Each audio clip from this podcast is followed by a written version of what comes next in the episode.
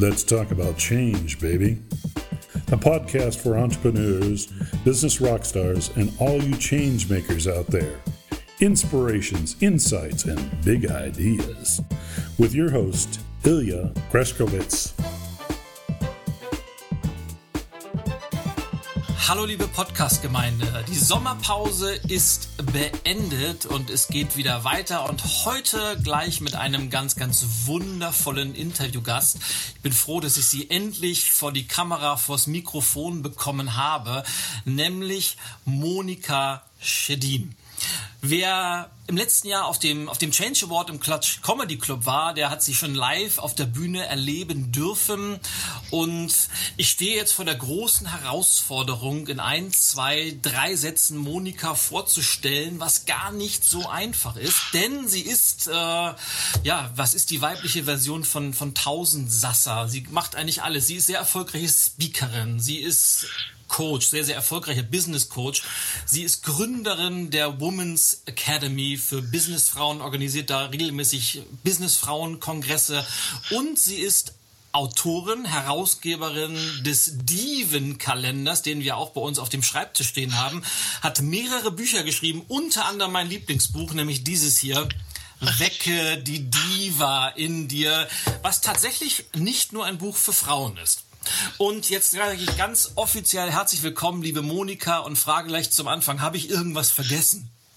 Nein, nichts Wesentliches. Tausend Sasser finde ich super, ähm, weil ich bin wirklich tatsächlich Generalistin und Networking und Coaching sind so meine Themen und die Diva natürlich. Und Danke, dass ich bei dir in deinem Podcast sein darf. Das ist mir eine große Freude und du hast es ja so, so anklingen lassen und man, man merkt es dir auch sehr stark an, dass du jemand bist, der vor, nicht nur vor Energie sprüht, sondern vor ganz, ganz vielen Ideen. Deshalb schätze ich den Austausch immer so mit dir, weil du ähnlich tickst wie ich und, und äh, viele Bälle gleichzeitig gleichzeitig jonglierst und immer wieder mit einer neuen Idee kommst. Was ist denn gerade so ein aktuelles Projekt, an dem du arbeitest, wo, wo so dein Herzblut gerade drin steckt? Ja, du hast also völlig recht, dass ich tatsächlich ähm, also mehrere Herzen in, meinem, in meiner Brust habe. Das heißt, wenn ich, also ich trainiere, ich coache, ich halte Vorträge und ich schreibe Bücher. Nicht so schnell wie du. Ähm, und dafür schreibe ich dieses Jahr zwei.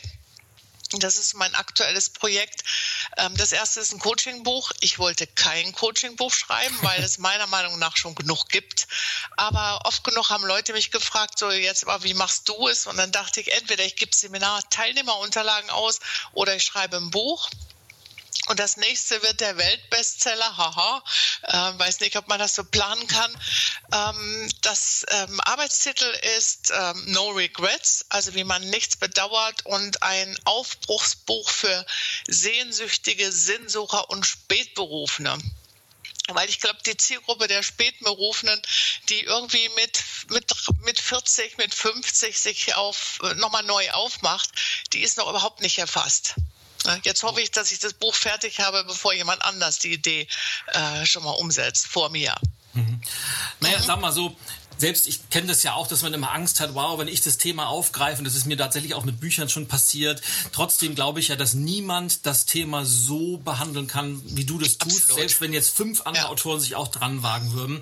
Ich muss aber sagen, ja. ich finde dieses Thema wahnsinnig spannend, weil ich stelle das auch fest, du, diesen Begriff Spätberufen finde ich super, weil ich mhm. ganz, ganz stark feststelle, sowohl in Seminaren als auch in Nachgesprächen, nach, nach Vorträgen, ist es tatsächlich so diese, diese Gruppe von Menschen zwischen 40 und 60, die irgendwann im Leben feststellen, das kann ja noch nicht alles gewesen sein, da muss ja. noch mehr sein und und dann stelle ich aber auch ganz oft fest und deshalb finde ich es spannend, wie du das Thema angehst. Die sagen dann, oh, was soll ich denn schon machen? Jetzt bin ich ja schon 50 oder 55 oder 60. Was soll ich denn? In, in dem Alter ist es doch zu spät. Was sagst du diesen Leuten? Ja, ich, ich zitiere dann äh, eine Kollegin, deren Namen ich jetzt nicht präsent habe, und die sagte mal, es ist dann zu spät, wenn du nicht anfängst. Und das unterstreiche ich total. Ne? Also der zum Beispiel, ich habe ganz viele Beispiele gesammelt von Leuten, die sich sehr, sehr spät auf den Weg gemacht mhm. haben, äh, wie zum Beispiel der, der Erfinder der Antibabypille hat mit 50 Jahren gesagt, hab, jetzt habe ich genug Geld, aber jetzt fange ich an und mache das, was ich wirklich will und ich schreibe Romane. hat er dann auch sehr erfolgreich gemacht. Oder ich glaube, die Pilcher ist auch mit 50 erst angefangen mhm. zu schreiben und, und so weiter und so fort. Es gibt unglaublich viele Leute, die mit, ja, mit jenseits der 40, 50 erstmal wirklich angefangen haben. Was ist denn so deine Erfahrung? Viele stellen ja, das ist zumindest das, was ich beobachte, und aus Gesprächen heraushöre, dass, dass sehr, sehr viele feststellen, so wie es bisher gelaufen ist, kann es irgendwie nicht weitergehen. Es ist nicht besonders erfüllend. Es ist vielleicht sogar frustrierend und eigentlich habe ich gar keine Lust mehr, jeden Tag zwei Stunden mit der S-Bahn zu pendeln, dann in so ein Büro zu fahren und das zu machen, was ich seit 30 Jahren mache. Aber die sagen dann oft, aber was ich so wirklich stattdessen machen will, weiß ich nicht so wirklich. Hast du da einen ja. Ansatz, wie du den Leuten hilfst? Ja, das ist tatsächlich ähm, der, erste, der erste Ansatz, dass die Leute sagen, jetzt weiß ich zumindest halbwegs, was ich nicht mehr will. Und das ist ein guter Anfang, mhm. ähm, tatsächlich zu schauen, in welche Richtung gehe ich, was sind meine Ziele, was ist das, was ich wirklich, wirklich will. Also wann bewegen Menschen sich? Wann sind sie überhaupt motiviert? Das eine ist Schmerzgrenze erreicht und das nächste ein attraktives Ziel, ähm, das ich vor Augen habe, wo ich sage, ich investiere heute etwas, damit ich in zwei Jahren was davon habe. Leider ist das die blanke Theorie, letzteres. Das wünschen wir Coaches immer, dass wir halt einfach schon, schon loslaufen, bevor wir es müssen.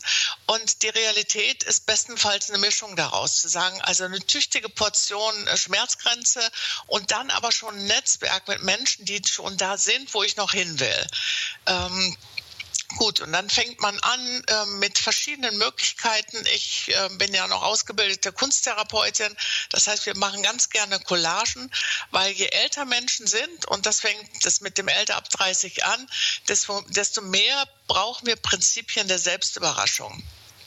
Also wenn wir uns langweilen, dass wir sagen, setz dich hin, ein Ziel muss konkret, realistisch, persönlich erreichbar, dann denken wir langweilig. Ja. Ne? genau. Ist ja auch aber langweilig. Da, ja, aber da fängt man ja. an für, für, für Hochschulabsolventen, für 30-Jährige ist das genau die richtige Form. Und irgendwann brauchst du halt Dinge, wo du denkst, oh, okay, na nu, wieso habe ich die Collage so gestaltet, Warum äh, habe ich das so aufgeschrieben? Ich benutze also ganz viel so kreative Elemente mhm. aus dem Schreiben, aus dem Intuition, Intuitionstraining, aus der Kunsttherapie, um dann zu gucken, was ist der Weg, wo gibt es sowas wie eine Linie, die ich immer wieder finde. Also es braucht Zeit, es braucht Geduld, es braucht Kreativität und ähm, Durchhaltevermögen. Super cool. Und das habe ich also wir brauchen schon ein Jahr von erster Idee zu sagen, oh, ich habe eine Ahnung, dass ich irgendwas Neues möchte, bis hin zu der Entscheidung, jetzt äh, mache ich es tatsächlich, mhm. geht gut und gerne ein Jahr ins Land. Ich weiß nicht, ob das deine Erfahrung auch ist. Also ich bin ja jemand, äh, der per se etwas ungeduldig ist und ich versuche die Leute auch immer ein bisschen anzuschieben.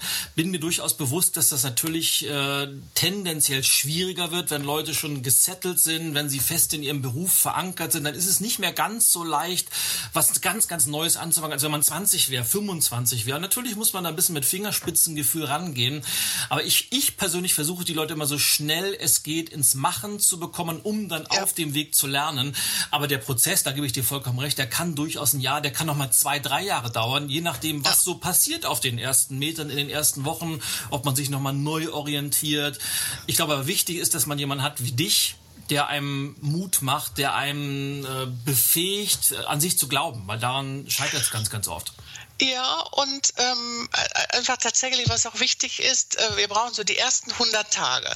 Also wenn man sowas Neues anfängt, neue Routinen, nehmen wir das Thema mehr Sport ins Leben bringen. Das sagt mir fast jeder meiner Kunden. Mehr Sport, äh, gesünder essen, äh, weiß der Himmel was dann braucht es ungefähr 100 Tage, bis unser Körper, unser Geist versteht, sie meint das völlig ernst mhm. mit dem Sport, so dass wir nicht mehr diskutieren.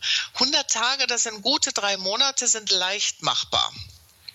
Und dann, und das ist die, die negative Nachricht, braucht es ungefähr 1000 Tage, bis wir langfristig unser Ziel erreicht haben, also bis sowas wie Routine aufkommt. Ja. Und da fallen wir vom Rodeo. Ne? Innerhalb dieser 1000 Tage, was wirklich lang ist, also Routine, sodass wir eben nicht mehr mit uns diskutieren, sondern wie beim Autofahren, dass wir nicht mehr drüber nachdenken, erster Gang, zweiter Gang, äh, Innenspiegel, Außenspiegel, über die linke Schulter, sondern wir machen es einfach. Und dieser Zeitraum von diesen 100 Tagen bis zu den 1000 Tagen. Das ist das, was interessant ist. Und da braucht es Begleitung und Durchhaltevermögen und Vorstellungsvermögen und ein klares Ziel vor Augen und vor allem ganz viel Freude.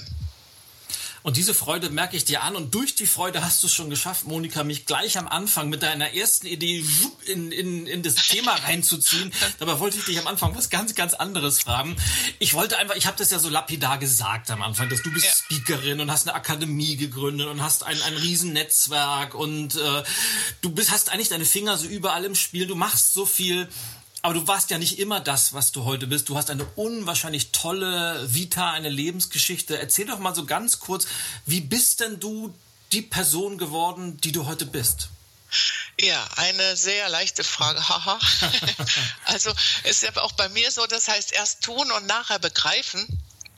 Also ähm, ich bin wirklich so eine, so eine Macherin, Pragmatikerin. Also ich war nicht besonders gut in der Schule. Ähm, das hat aber auch damals überhaupt keinen gestört. Hauptsache das Abi war dann geschafft. Und dann bin ich eingestiegen als Trainee Vertrieb und Marketing bei Brother. Das sind die Jungs, die, die Industrie hm. Nähmaschinen machen. Ach, Nähmaschinen. Drucker kennt hm. man sie. Okay. Hm. Wir waren in der Nähmaschinensparte. Und dann bin ich angefangen, erstmal habe ich mir alles angeschaut, war Assistentin, hatte das Glück, eine wahnsinnig gute Chefin gehabt zu haben, die mhm. mir vieles beigebracht haben, hat den Vertrieb und Marketing. Nach drei Jahren ging sie und ähm, dann wurde ich relativ schnell Chefin Vertrieb ähm, Vertrieb Deutschland und habe in dieser Zeit den Umsatz verdreifacht.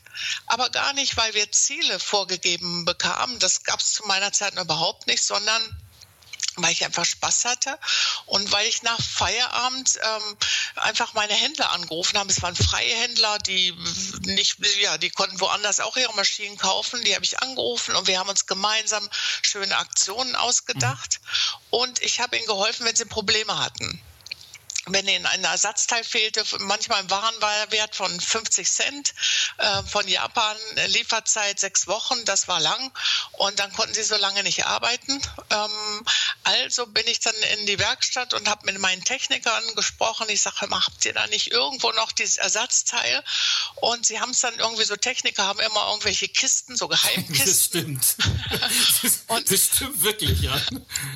Und dann haben sie es gemacht und was ich heute weiß, sie haben es nicht nicht für die Sache gemacht, also dieses Teil noch gefunden und für mich rausgesucht, sondern für mich. Mhm. Und das ist das schon das Geheimnis des Netzwerkens. Menschen machen es nicht für die Sache oder für die Firma, sondern sie machen es immer für andere Menschen. So, und es waren alles Holländer und ähm, die konnte ich kaum verstehen. Und dann habe ich heimlich Volkshochschule Holländisch, damit ich halt wusste, verarschen die mich jetzt oder meinen sie es ernst? Ne? Sonst habe ich immer nur auf den Tonfall gehört und habe nachher festgestellt, das ist was, was hilft, wenn man sich auf die Sprache des anderen einlässt. Mhm. So, da war ich dann sechs Jahre bei Brother, sehr erfolgreich und dachte so, jetzt will ich von Maschinenbauen, vom, äh, vom Japaner hin zum Amerikaner, bisschen mehr Design und IT und habe mir dann Microdynamics ausgesucht, ein amerikanisches Softwarehaus. Da war ich als Vertrieb und Marketing Europa und dann äh, CEO und hatte 60 Leute. Wir mussten die Firma sehr umstrukturieren, junges Team und wurden dann nach vier Jahren verkauft. Die hatten dann schon Prokuristen und der war Mann, der war älter als ich. Ich war damals äh, 31, 34, wenn ich mich dann selbstständig gemacht habe. Und das war aber ein guter Moment. Also es kam auch ein bisschen Schmerzgrenze, wo ich denke, da will ich so nicht bleiben. Also mache ich mich jetzt selbstständig, habe einmal einen Umsatz verdreifacht, einmal eine Firma umstrukturiert. Was fehlt mir noch? Eine eigene Firma zu gründen. Und das habe ich dann gemacht. Ja. Wow. Und wo, womit hast du begonnen? Was waren so deine ersten Schritte? Ich habe auch das gemacht, was eigentlich jeder Depp macht. Also man guckt, also was hätte ich damals selber gebraucht? Aha. Oder ich habe erstmal nach der Marktlücke gesucht und Marktlücken findet man nicht und habe dann festgestellt, 97 Prozent aller Innovationen heißt, ähm, alle, alle Firmengründungen, nicht immer Innovationen heißt, ich suche eine alte Sache, vorzugsweise etwas, was ich selber gebraucht hätte und mache die neu und setze ihr meinen Stempel mhm. auf. Und ich habe gedacht, so, ich war halt einige der wenigen Frauen, die erfolgreich waren in meinem Umfeld. Es gibt genug, aber man kennt sie nicht so. Also wie kann man auf eine lästige Art und Weise als Frau erfolgreich sein? Ähm, weil da gelten ein bisschen andere Attribute, als die Jungs es dürfen. Und ich habe wahnsinnig viel von den Männern gelernt, gerade in Sachen Ziele und so dieses nicht persönlich nehmen und Humor und gleichzeitig aber das mit, mit den weiblichen Stärken, dachte ich, das dürfte eine gute Idee sein. So bin ich angefangen mit ganz viel Energie und Naivität. Das hilft. Ne, weil was dann kommt, die Leute, die dann sagen, du, was du davor hast, kannst du vergessen, wo willst du überhaupt Kunden bekommen? Und ich habe dann so geantwortet, ja, bei Firmen wie Siemens oder so, dann hieß es sofort, das kannst du vergessen, die haben schon Trainer. Ähm, ja, das hat mich aber eher motiviert und mein erster Kunde war 14 Tage später dann Siemens. Klassiker.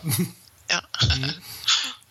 Ja, klasse. Und dann bist du, wann, wann bist denn du auf äh, die Idee mit der Women's Academy gekommen? Weil das ist ja dann irgendwann richtig groß geworden. Ähm, das war von Anfang an, weil okay. ich gedacht habe, ähm, das, das, das gab es schon, auch die Idee, wie gesagt, äh, alte Idee, neuer mhm. Stempel, dieses von Frau zu Frau, das gab es schon, aber ich wollte das nicht so, das war so die Zeit, wo es für mein Gefühl viel zu verbissen, viel zu männlich und ich wollte es einfach so, ich wollte halt äh, lässige Frauen ansprechen, ein bisschen rockig und mhm. einfach so dieses Thema Gleichberechtigung spielte für mich keine Rolle, weil die habe ich als erreicht vorausgesetzt, was natürlich nicht immer stimmt. Mhm. Aber ich wollte einfach lösungsorientiert. So ist sie relativ äh, früh entstanden, wobei der Name, die Womans hieß äh, am Anfang noch Womans Karriereberatung und Vermögensplanung für die Frau, lalala, mhm. GmbH, also leicht sperrig. und dann irgendwann war ich so, so ziemlich die Einzige in meinem Umfeld und die erste, die dem eine Akademie ähm, nahm. Das durfte man damals nicht, musste man sich von der IHK auch genehmigen lassen. Und Akademie heißt, du musst Ausbildung anbieten. Und wie gesagt, erstmal genehmigen lassen. Das war gar nicht so einfach mhm. damals. Heute ist Akademie jetzt kein besonders innovativer Begriff mehr. Ja. Und dann bin ich losgelegt und äh, habe so meinen ganzen Freundeskreis, die haben dann Telefondienst gemacht und äh, also die mussten schon alle irgendwie mitgründen, ob sie wollten oder nicht. Haben sie aber auch gern gemacht. Ja.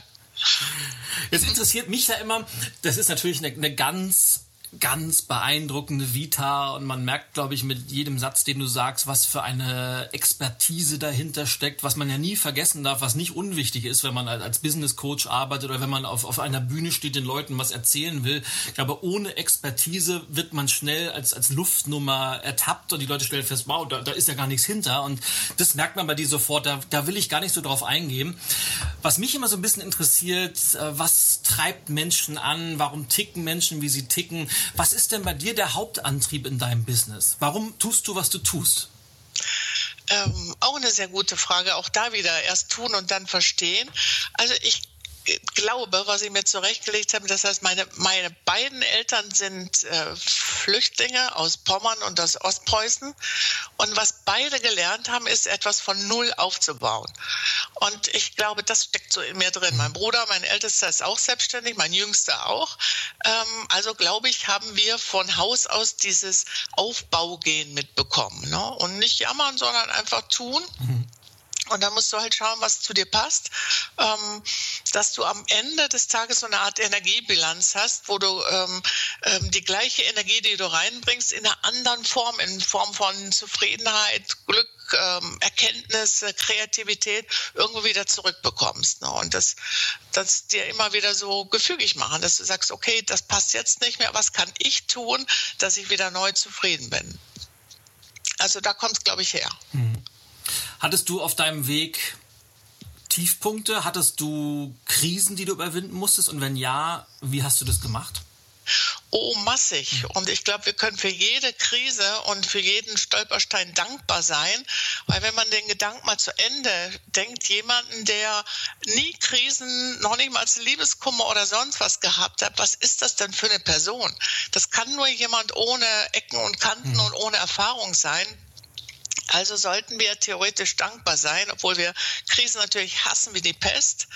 Ähm, also einige. Also es fängt damit an, dass ich irgendwelche Dinge angeboten habe, von denen nur ich dachte, dass es eine gute Idee ist.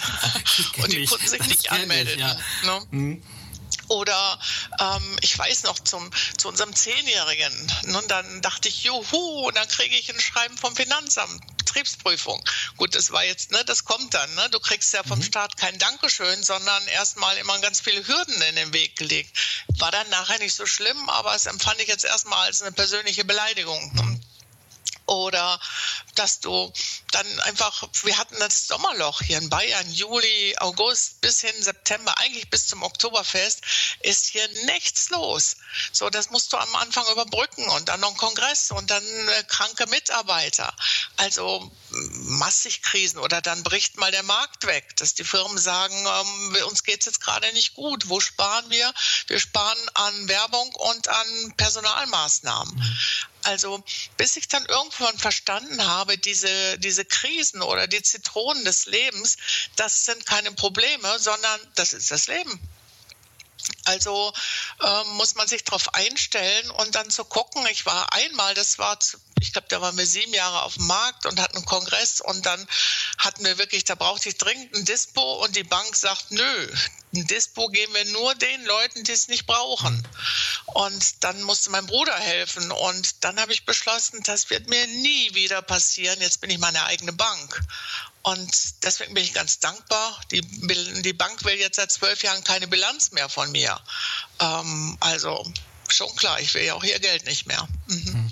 Ich stelle gerade fest, Monika, dass, dass äh, ungeahnte Parallelen in unserer Vita auftauchen. Äh, ich habe auch mein Unternehmen mit 34 gegründet. Mein Vater ist auch äh, Ostpreußen-Flüchtling. Lustig. Und ich bin mittlerweile auch meine eigene Bank, weil exakt diese, dieses, äh, was du gerade gesagt hast, dieses ja. äh, jetzt erst recht, das passiert mir nie wieder. Das ist auch so eine ja. Geschichte, die, die kenne ich von mir auch. Und da kann eine so ja. große Motivation draus entstehen, wenn man sagt, okay, das habe ich einmal mitgemacht ab sofort no way. Und ja. du hast es, ich möchte das nochmal unterstreichen, weil das so wichtig ist, was du gerade gesagt hast. Und ich glaube, da können gerade viele Zuhörer oder Zuschauer was draus ziehen, die gerade entweder am Anfang sind, ihr eigenes Unternehmen aufzubauen oder darüber nachdenken, ob das jetzt Spätberufene sind oder welche, die das schon mit 20, 30 machen. Weil man ja. guckt sich ja immer Leute an, die schon da sind, wo man hin will. Also vielleicht jemand, der sagt, wow, die, wie die Monika Schedin möchte ich auch mal werden. Und dann gucken die, der sagen, wow, das traue ich mich gar nicht. Und die, die sehen ja immer nur da, wo du schon bist vergessen ja. aber oft, dass auf diesem Weg das ja keine gerade Linie ist, sondern immer ein Auf und Ab und man hat einen Erfolg und dann kommt eine Krise, dann kommt noch eine Krise und dann und daran wächst man ja als Person, dadurch als Unternehmerin und wird dadurch besser und dieser Satz, das ist das Leben, den würde ich mit einem Ausrufezeichen versetzen, dreimal unterstreichen. Das kann man nicht ausblenden, da kann man sich auch, glaube ich, nicht von frei machen. Das ist einfach so und man sollte sich freuen, dass man das mitmachen darf.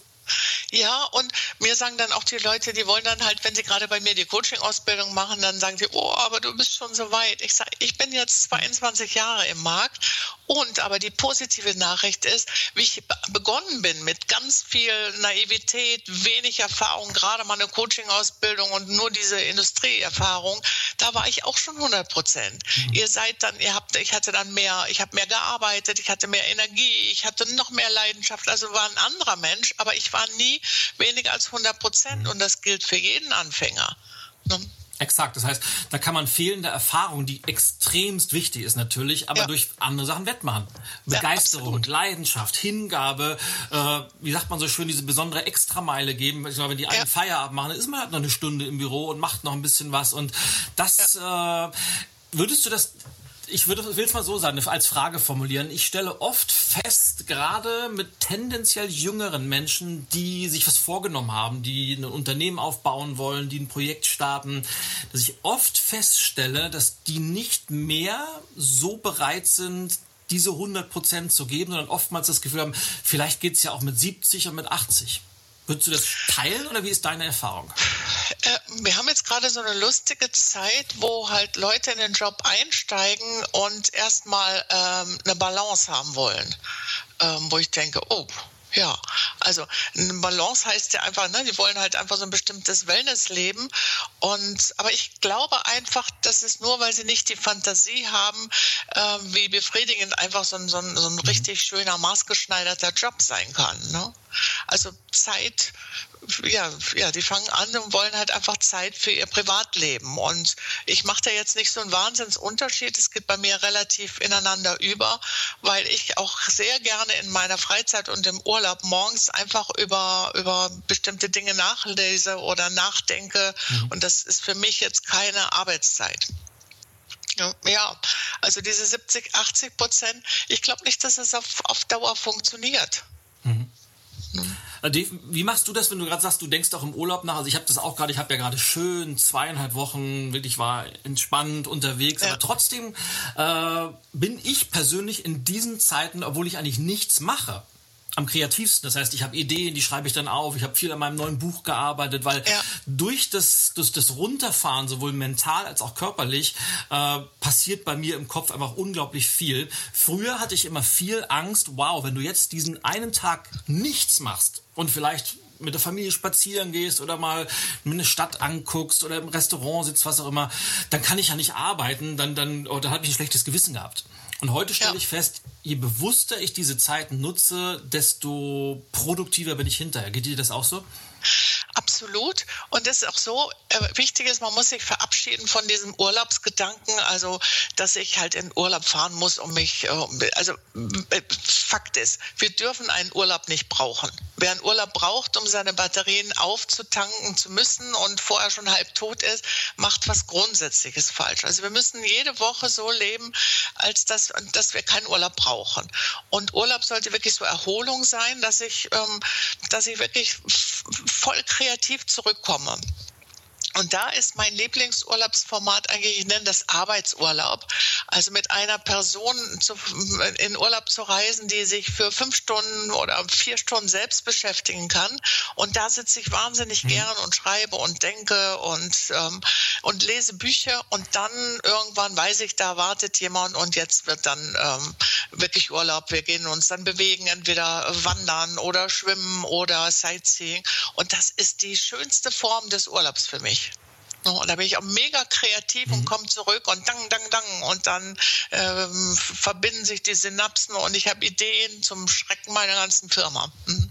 Aber was glaubst du, woran liegt es, Monika, dass, dass so viele Menschen so in diesem ja, Muster gefangen sind, das du gerade beschrieben hast? Also die sind dann von Montag bis Freitag sind die auf der Arbeit und schleppen sich mehr oder weniger bis zum Wochenende. Das, dann kann man so zwei Tage ein bisschen ausruhen und so das Highlight ist dann irgendwie zweieinhalb Wochen im Jahr Pauschalurlaub auf Lanzarote, Mallorca, was auch immer. Und die braucht man dann, wie du das gerade so schön gesagt hast, um dann den, den Rest des Jahres zu vergessen, bevor es dann wieder losgeht. Und im nächsten Jahr ist wieder Mallorca angesagt. Woran liegt es, dass Menschen in diesem Hamsterrad so gefangen sind? Ja, weil sie kein Vorstellungsvermögen haben. Ähm, also dafür braucht es wirklich ein innovatives Umfeld, die, die uns so wirklich auf eine mhm. positive Art und Weise anstecken, sodass man Lust drauf hat, dass man denkt, oh ja, warum eigentlich nicht? Und ähm, ja, also das ist das, was wir brauchen. Und wir brauchen so Formate wie Arbeitsurlaub, wo wir wirklich uns da nicht müde, sondern erholt hinsetzen und darüber nachdenken, äh, was will ich tun, äh, was will ich haben, wer will ich sein, ähm, welches Image habe ich, ne, wie wirke ich mhm. gerade und will ich so wirken, passt ja. das? Ja, führe ich das Leben, was eigentlich wirklich zu mir, zu mir passt oder lebe ich unter meinen Möglichkeiten und was kann ich dafür tun? Und ich muss nicht den kompletten Umkehrschwung, sondern es reicht ja, wenn ich zurückkomme und sagen kann, was macht mein Leben etwas besser? Exakt. Ja, was kann ich heute dafür tun? Jetzt Gerade und vielleicht noch ein Punkt. Die meisten meiner Leute sagen, sie wollen im Alter im sonnigen Süden leben, mhm. sie wollen ein Buch schreiben und noch was, was ich gerade vergessen habe. Und ach so, ein Sabbatical. Und das höre ich bei fast jedem meiner Kunden. Und aber irgendwie klingt es dann immer so, als ob sie sagen, na ja, aber ich kann es vergessen. Und ähm, dann ist so mein Lieblingsempfehlung äh, dann einfach zu sagen, jetzt gehst doch mal an, mach doch mal Wünsche auf Probe. Mhm. Ich weiß ja nicht, ob ich wirklich, wenn ich mit 65 oder 67, ob ich wirklich dauerhaft im sonnigen Süden leben will, dann fangen wir vielleicht mal mit zwei Monaten an. Mhm. Ne, oder im Buch kann heute auch jeder schreiben, ne? sondern dann suche ich mir Leute, die mich in der Erreichung meiner Ziele unterstützen. Und Sabbatical kriege ich auch hin. Dann ist es vielleicht kein Jahr, sondern sind es drei Monate. Ähm, und es einfach machen, Wünsche auf Probe ist etwas, was ich ganz oft empfehle. Wünsche auf Probe finde ich so super, mhm. weil das auf der einen Seite hast du ja gerade beschrieben, dieses, ach, es wäre so schön, wenn ich später mal oder ja. und dann stellt man fest, ja, aber für mich ist es wahrscheinlich nichts und dann schiebt man es immer weiter raus und irgendwann ist es zu spät und man macht es sowieso ja. nie wieder. Und sagen wir, einfach mal ausprobieren. Ich kann ja auch schon mit ja. 50, mit 45 mir mal angucken, Costa Brava oder wo auch immer ich hin will und das mal ausprobieren und dann stellt man fest, wow, genau das ist es. Oh, das ist es eben nicht. Das kann ja auch Absolut. sein, dass man feststellt, ich bin eigentlich mehr so Skandinavien ist besser für mich, was auch immer. Und deshalb Wünsche auf Probe. Also dieser Podcast ist so voller Nuggets, äh, liebe Zuhörer. Schreibt euch das auf, Wünsche auf Probe. Ja. Und du hast ja gerade auch so eine Art, ich weiß nicht, ob es bei dir ein Wunsch auf Probe war, auf jeden Fall hast du etwas gemacht, was auch auf meiner Bucketlist ganz, ganz oben steht und im nächsten Jahr bei mir auch umgesetzt wird. Du hast einfach mal gesagt, komm, was soll's, ich fahre mal für sechs Wochen mit dem Wohnmobil durch Neuseeland? Fünf, ehrlich gesagt, nur okay, fünf. Nur, ja. nur fünf. Ja? Also, da hätten andere, wenn ich mich fünf Wochen aus meinem äh, Business zurückziehe, wird die ganze Firma zusammenbrechen. Was, was hast du in Neuseeland gemacht und wie war es da?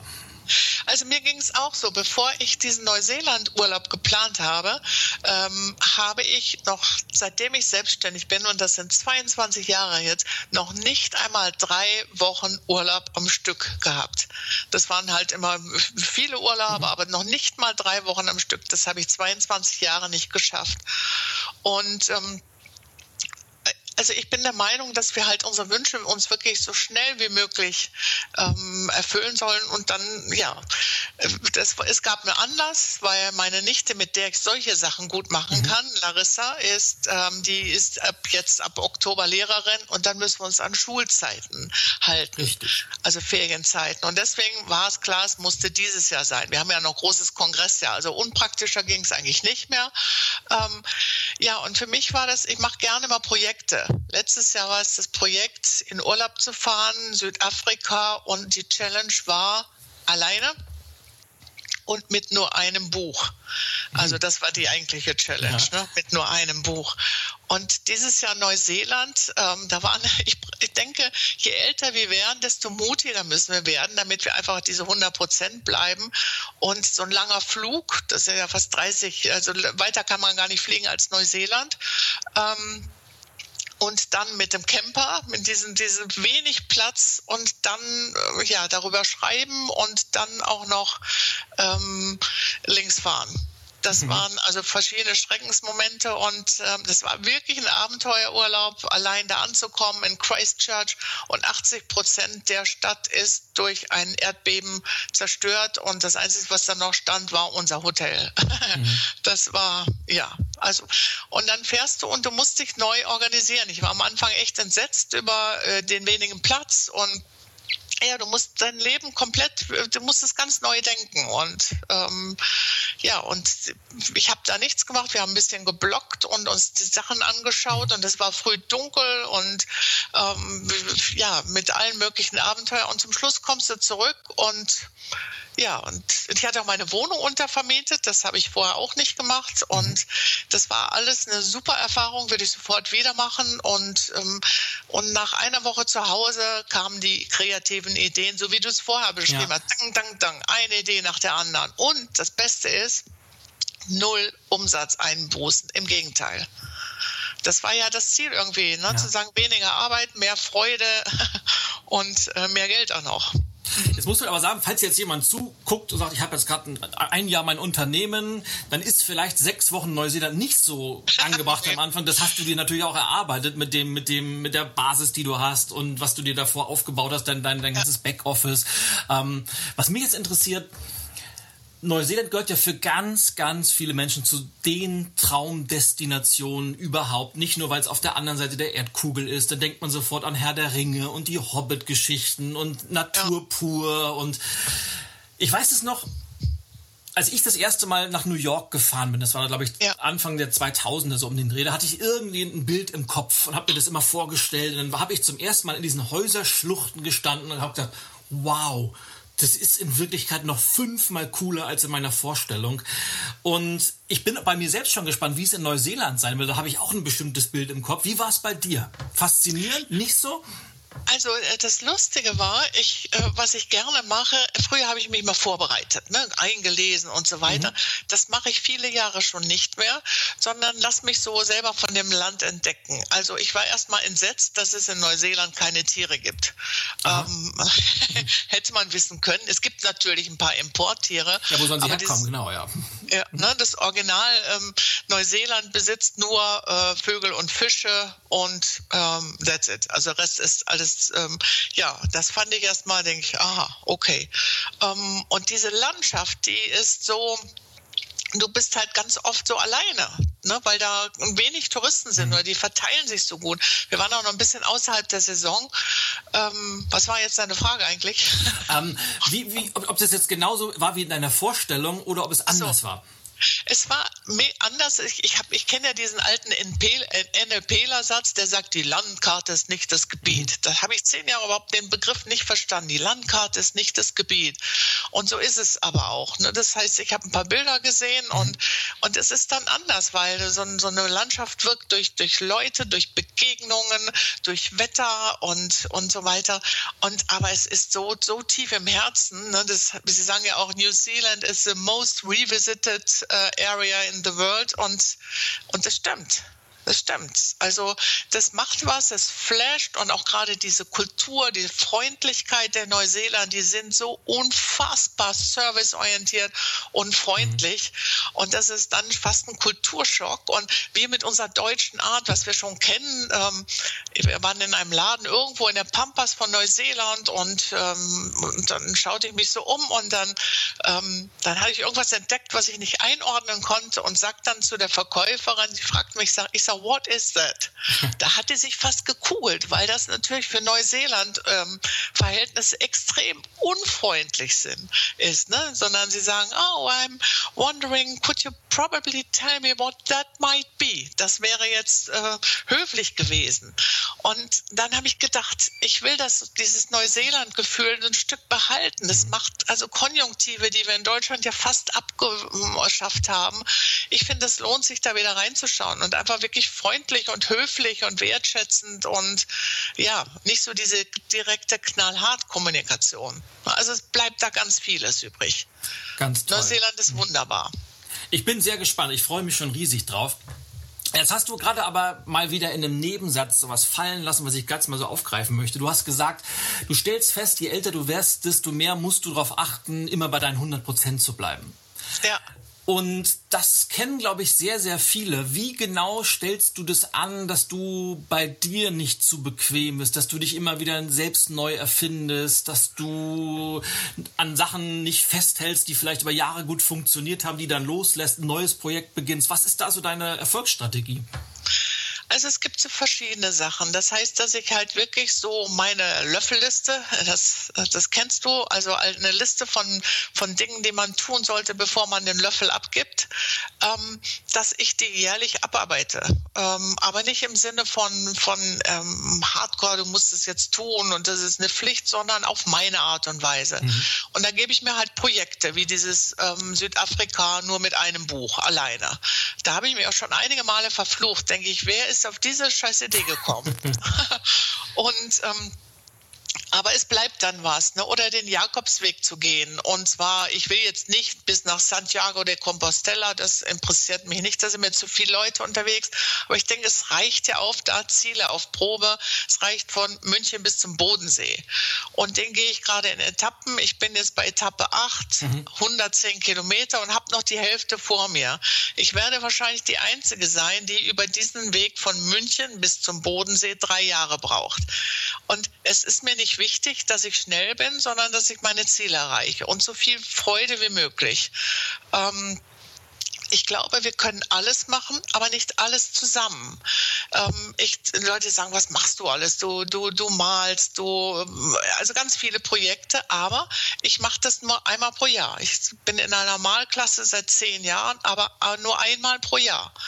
Und dann ist wieder gut und ich habe nämlich noch genug andere Dinge, die ich mhm. tun will. Vielleicht ist es das. Also vieles, aber nicht alles auf einmal. Und dann erst tun und dann Schiss kriegen. Das ist die richtige Reihenfolge. Absolut, ja.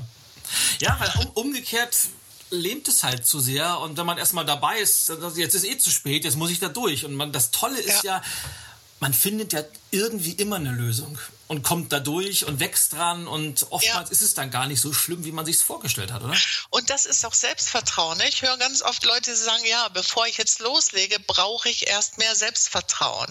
Aber Selbstvertrauen ist das Ergebnis ähm, für, für Wagnisse, dass ich mich getraut habe, was zu tun. Als Belohnung kommt Selbstvertrauen und nicht als Voraussetzung. Das ist einfach ein Denkfehler. Exakt. Mhm. So, jetzt, ich gucke gerade, wir sind schon wieder fast, also die, die, Zeit rast mit dir. Es ist aber auch, wir haben ja fast schon einen philosophischen Podcast heute. Deshalb mal eine ganz konkrete, praktische Frage. Ja. Die Diva. Wecke die Diva in dir. Also nicht nur, dass ich diesen Titel phänomenal gut finde, der Kalender ist ein Hammer. Aber was hat's damit auf sich? Was meinst du, wenn du sagst, wecke die Diva in dir? Warum sollte ich das tun? Und wie mache ich das? Ähm, ja, also äh, mich hat damals der Verlag angesprochen, Frau Schedin, jetzt haben Sie schon eine Frauenfirma auch, wollen Sie nicht endlich mal ein Frauenbuch schreiben? Dann denke ich, okay. Und mir ging es darum, so diesen lockeren, lästigen Weg zum Erfolg, den Frauen gehen können, zu beschreiben. Mhm. Und genauso wie, wie meine Mallehrerin immer sagt, wenn man, man malt im Grunde immer sich selber. Ne? Das war für mhm. mich ein neuer Gedanke. So glaube ich, dass ich das Buch auch erstmal für mich geschrieben habe. Also wie können, wie wie können Frauen, ne, wir haben andere Zuschreibungen. Wenn eine Frau äh, zielbewusst ist, dann wird sie halt da gefürchtet und das, das mag keiner. Wenn Frauen, dann werden sie ehrgeizig und verschroben und zickig und ähm, also was ist dann unsere Form und wie bleiben wir bei uns? Und ähm, genau, und dann habe ich gedacht, so jemand Diva heißt ja die göttliche. Also Frauen, die halt mit viel Humor und trotzdem mit Zielen, aber mit Großzügigkeit und Gelassenheit auf ihr Ziel zu marschieren. Da muss auch jeder Lust drauf haben, mit so einer Frau zusammenzuarbeiten. Mhm. Und die müsste es doch auch in Vorständen und Aufsichtsraten zu finden sein. Und habe dann geguckt, also ich habe erstmal auch geforscht, ähm, welche Vorzeige Frauen kenne ich und wie leben die, wie arbeiten die, wie umgeben die sich, wie ziehen die sich an, hatte so ein paar, ähm, paar Ideen. Nicht alle haben sich dann bewahrheitet, aber viele schon. Und habe gesammelt und das Buch aufgeschrieben und auch ganz viele, viele Anekdoten da rein, weil das Leben ist eigentlich sehr erfreulich und sehr lustig. Das ist ja. es in der Tat. Und du hast mal, deshalb, ich, ganz, ganz tolle Geschichte, die du mir mal erzählt hast, was, äh, als du den, zum ersten Mal den Diven-Kalender aufgesetzt hast oder die Idee hattest, jetzt auf den Markt zu bringen. Wie war das? Ich musste mir auf die Sprünge helfen, haben ganz viele Leute zu gesagt, Monika, lass das sein, es funktioniert sowieso nicht. Sowieso nicht. Äh, was, wie war die Geschichte, was ist daraus geworden? Ja, wieder mal. Also das einzigste Buch, was, was jemand gekauft hat, bevor ich es geschrieben habe, war das Networking-Buch. Ne? Mhm. Und das, äh, aber bei allen anderen, ich habe gedacht, so ab dem das Networking ist ein Bestseller geworden, tatsächlich. Ähm, und dann dachte ich, dann ist es jetzt leicht. Ne? Nichts ist leicht. Das heißt, du fängst immer wieder irgendwie mhm. bei Null an. Und ähm, das heißt, dann haben sie gesagt, Diva, was ist das denn Schreckliches? Es ist negativ besetzt, wollen wir nicht haben. Da denke ich, na super. Dann ist, äh, ja. Ähm, und dann, ja, hatte ich plötzlich keinen Verlag mehr, aber schon die ersten 100 Seiten fertig. Und dann habe ich das gemacht, was man auf keinen Fall tun will, äh, darf, wenn man ein Buch schreibt. Dann habe ich halt vorher den Kalender herausgegeben und Vorträge dazu gehalten den Kalender, ähm, Devenkalender, also genauso sperriger Begriff natürlich, aber jetzt sind wir schon im neunten Jahr, also die Leute haben sich dran gewohnt, aber es ist dann, die Leute glauben einfach nicht dran und hab den Kalender und hab den halt hab natürlich auch erst recht keinen Verlag gefunden und hab's halt selber gemacht, 400 Stück gedruckt und hab gesagt, okay, jedes Jahr 100 mehr. Und jetzt ähm, sind wir bei, ich glaube, 2500 mittlerweile. Und das ist einfach ein zauberhaftes Projekt. Und ich habe da Kunden bekommen. Also das ist für mich das Haupt, also bezahlte Akquise, ähm, ein sehr charmantes Produkt. Soll heißen, wenn ihr an etwas wirklich, wirklich glaubt, zieht das durch. Und wenn Leute sagen, der Name passt nicht, dann, dann muss das nicht stimmen. Da könnte ich jetzt auch noch stundenlang Geschichten zu erzählen. De facto, ja. facto ist es ja, und da glaube ich tief und fest dran, wenn man eine Idee hat und man glaubt, ob das jetzt ein Buch ist oder ein Kalender oder ein irgendein anderes äh, Produkt, was auch immer das sein kann. Ja. Wenn man selber dran glaubt und an einen Titel glaubt, an den Inhalt glaubt, dann muss man das auch so machen, selbst wenn hundert andere Leute sagen, das funktioniert nicht, nimm einen anderen, weil wie will man das Ganze an den Markt bringen, wenn man selber nicht gut findet? Wenn man vielleicht sagt, okay, ich gebe mich mit 75 Prozent zufrieden und nehme dann den anderen Titel, wie soll es denn ja. gehen? Ja und, ja, und vor allen Dingen den Begriff Diva, ne? das heißt, ist negativ besetzt. Da sind so viele Worte, die in unserem Sprachschatz anscheinend negativ besetzt sind. Das ist für mich kein Argument. Ne? Sensibel wird in Form von empfindlich. Mhm. Sensibel ist für mich jemand, der mit allen Sinnen wahrnehmen kann. Und ein größeres Kompliment gibt es überhaupt nicht. Emotional. Was soll schlecht sein an Emotionen? Also Emotionen ist das Einzige, was uns bewegt, Dinge zu verändern. Also ist es kein schlechter Begriff. Begriff. Oder die Diva, die göttliche. Ähm, und das ist kein schlechter Begriff, auch wenn Leute, die halt einfach die göttlichen, wir kennen sie halt von den großen Diven, dass die natürlich auch Ecken und Kanten haben. Das ist natürlich, die sind nicht immer nur nett und glänzend und charismatisch, sondern die haben halt auch mal, mal ihre Tage im übertragenen Sinne. Und das ist auch, das macht Leute erst recht interessant. Aber na klar. Für mich war es übrigens so, bei dem Diva-Buch kriegte ich zum ersten Mal ein, zwei, drei schlechte Rezensionen. Und dann dachte ich, oh mein Gott. Ähm, und dann habe ich so irgendwie 14 Tage später habe ich gedacht, ich habe das Buch auch nicht für jeden geschrieben. Und ich glaube, es ist wichtig, dass wir auch ein paar schlechte Rezensionen bekommen, weil sonst wäre es ein beliebiges Buch. Mhm. Und ähm, genau. Ja, Stichwort Ecken, Kanten. Ja, also wenn, wenn das Buch jetzt sagen, alle, ich sag mal, alle guten Bücher, alle guten Musikstücke, alle guten Vorträge oder überhaupt alle Persönlichkeiten, es gibt ja immer welche, die sagen, die, die Monika Schadin ist super toll. Dann gibt es welche, die sagen, furchtbar. Und das ist aber gut so, weil jeder hat eine Meinung dazu. Das Schlimmste, was es geben kann, ist, glaube ich, aus meiner Sicht, wo man sagen kann, ja, ganz nett oder ja, habe ich jetzt keine Idee zu oder hat mich nicht berührt ja. oder dass man so, so in der Mitte rumplätschert und nicht nach da ja. ausschlägt, nicht nach da ausschlägt, weil dann berührt man die Menschen ganz einfach auch nicht und ist einfach beliebig und austauschbar. Absolut. Also Ecken und Kanten heißt, es muss immer Leute geben, die sagen, ja, nichts für mich. Mhm. Ne? Und das finde ich auch richtig und wichtig. Ne? Wir mögen ja auch nicht jeden. Ne? Und das ist auch richtig. Wir mögen auch nicht jedes äh, Lebensmittel. Ne? Und ähm, ich hasse Zimt. Ja, aber Zimt ist nicht für jeden was Schlimmes. Ne? Und das muss so sein und das darf auch so sein. Ja. ja. Und können sich äh, die Zuhörer auch vielleicht nochmal unterstreichen, traut euch, äh, eure wahre Persönlichkeit nach draußen zu zeigen, in Wort, in Schrift, in dem, was ihr tut, weil A, man kann es sowieso niemals allen recht machen. Es wird immer irgendjemanden geben, der sich an irgendetwas stört oder wie ich gerade in meinem neuen Buch geschrieben habe, man ist immer zu irgendwas für irgendwen. Das, das ist einfach so und ja.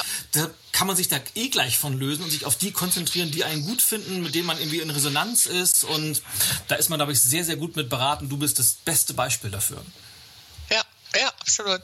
Ja.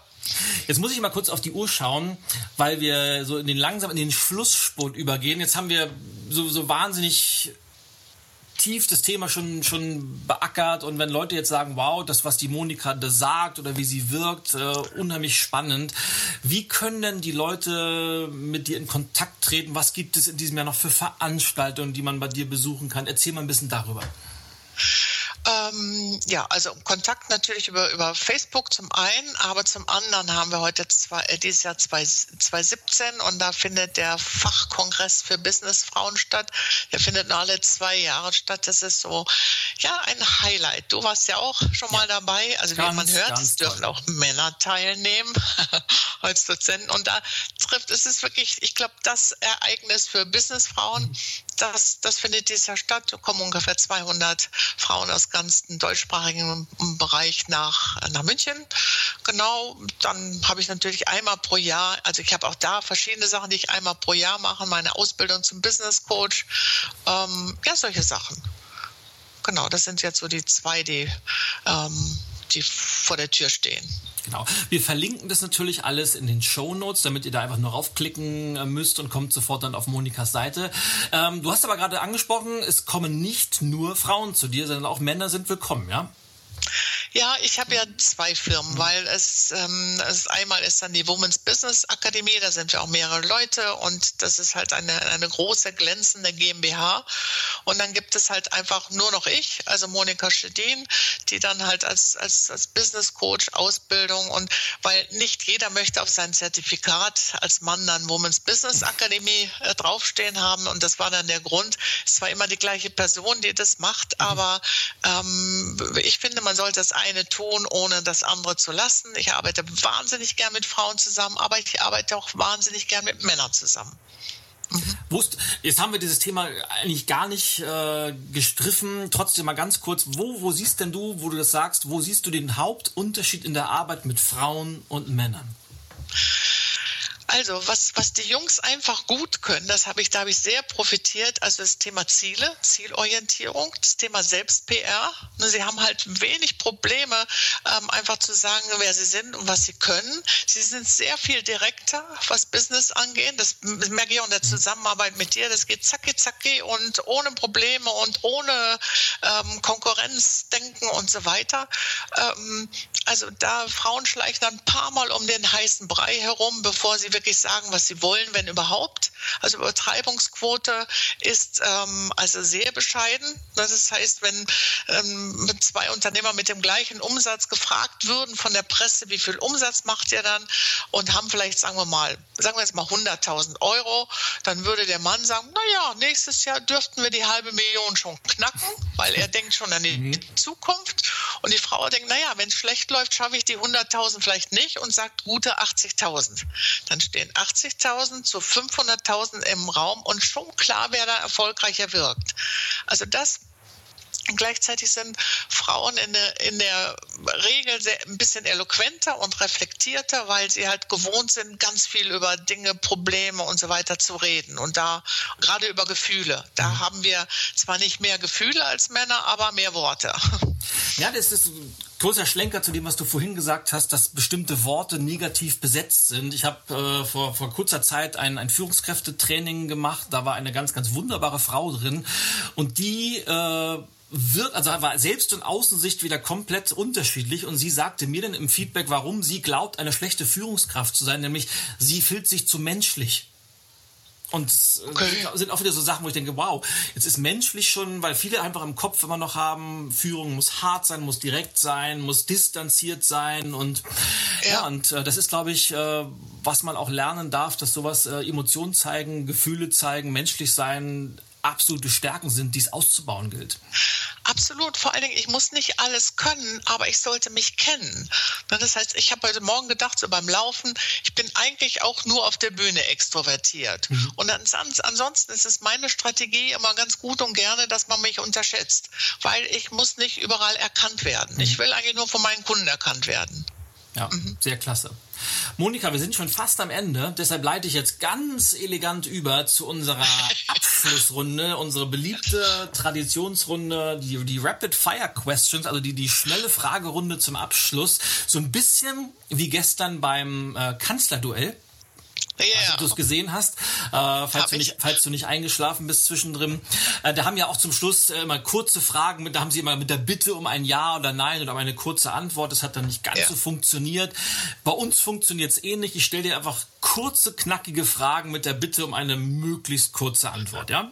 Ja, bin ich mal gespannt, was ja, da sind, kommt. Das, okay. Das fällt mir auch immer ganz spontan ein. Ähm, die erste Frage, was bedeutet Erfolg für dich? Ähm, hat sich schon geändert. Also Erfolg in erster Linie Freiheit, also die Freiheit, das zu tun, was ich tun will und mit dem, äh, mit den Leuten, mit denen ich es tun will. Also äh, Freiheit. Cool. Wo du schon von Freiheit sprichst, was sind deine drei wichtigsten Werte im Leben?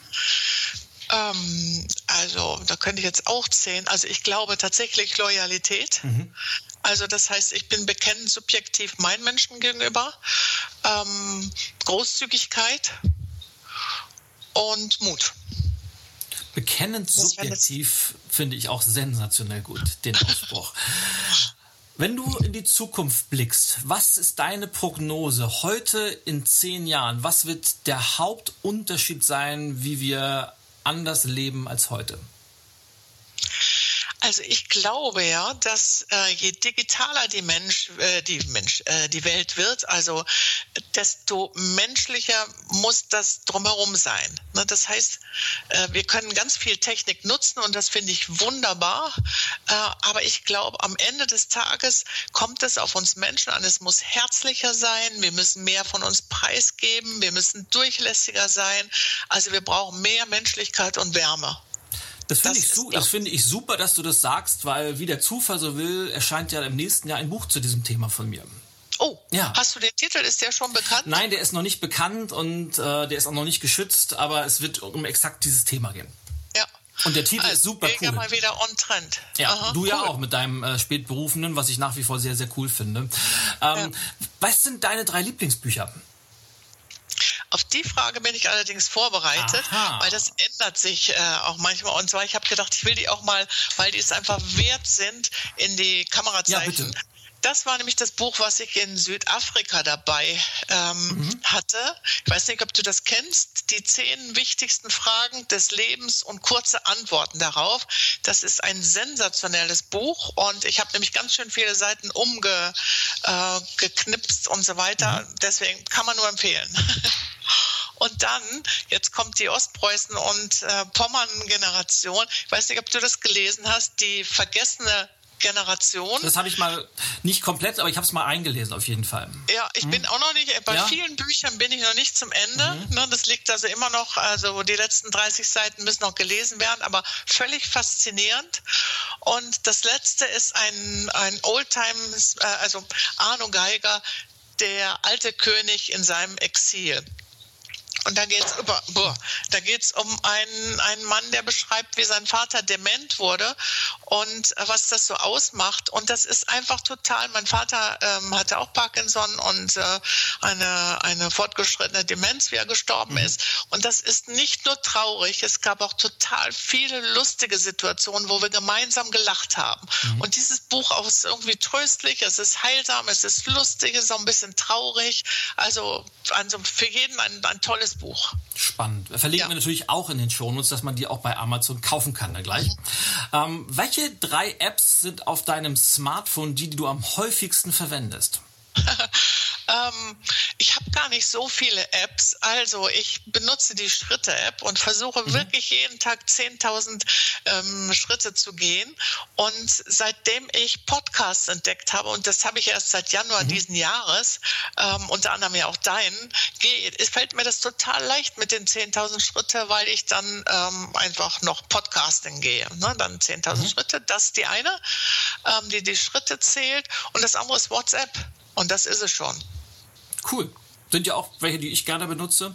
Und dann kommen wir zur letzten Frage und ich bin gespannt, ähm, welchen oder welchen Traum willst du dir in den nächsten sechs Monaten entweder auf Probe oder komplett erfüllen? Oh, ich würde ja, äh, ja, welchen Traum? Oh, jetzt sind wir weg, oder? Nee, nee, ich sehe dich noch, du bist noch da. Ah, okay. Also so, aus irgendwelchen Gründen waren wir kurz unterbrochen. Da sind wir wieder und ich äh, stelle die Frage an Monika einfach nochmal, nämlich welchen Traum willst du dir in den nächsten sechs Monaten erfüllen oder auf Probe erfüllen? Ach, da, also Frauen können sich ja schwer entscheiden, deswegen kommen mir zwei Träume. Also einmal dieses spätberufene Buch, ähm, dass das wirklich jetzt da mal fertig wird, weil das ist so ein Leidenschaftsprojekt, weil ich finde, man, wie diesen alten Song mit 66 Jahren mhm. fängt das Leben an. Ich glaube da so sehr dran, ne, dass es tatsächlich ein, ja, eine neue Welle gibt. Ähm, also dieses spätberufene Projekt würde ich gerne in die Welt bringen. Und für mich persönlich äh, überlege ich gerade, wie kann ich mit Reisen Geld Geld verdienen. Und da würde ich gerne einen Schritt weiterkommen. Sehr cool. Wenn du das rausgefunden hast, let me know, weil das wäre auch was für mich. genau.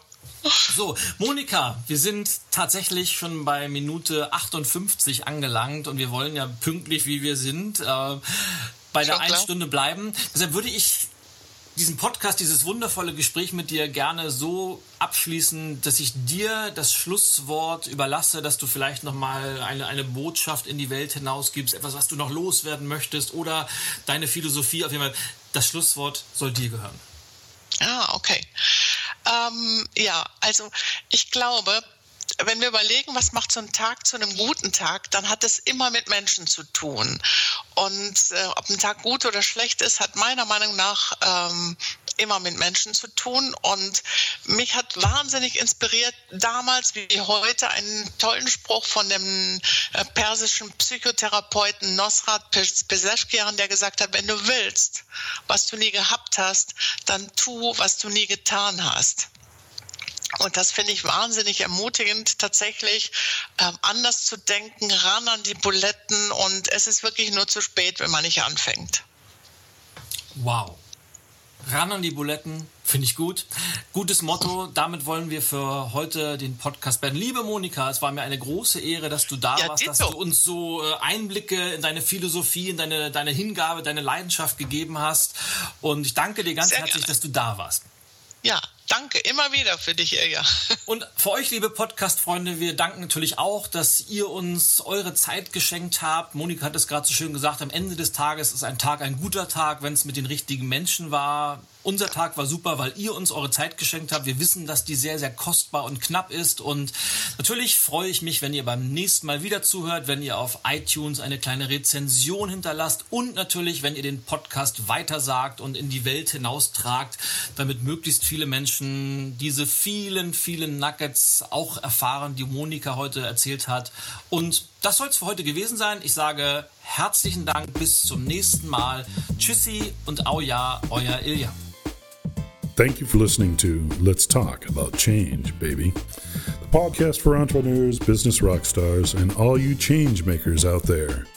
Tune in next time when Ilya Greskowitz will share some new inspiration, insights, and big ideas.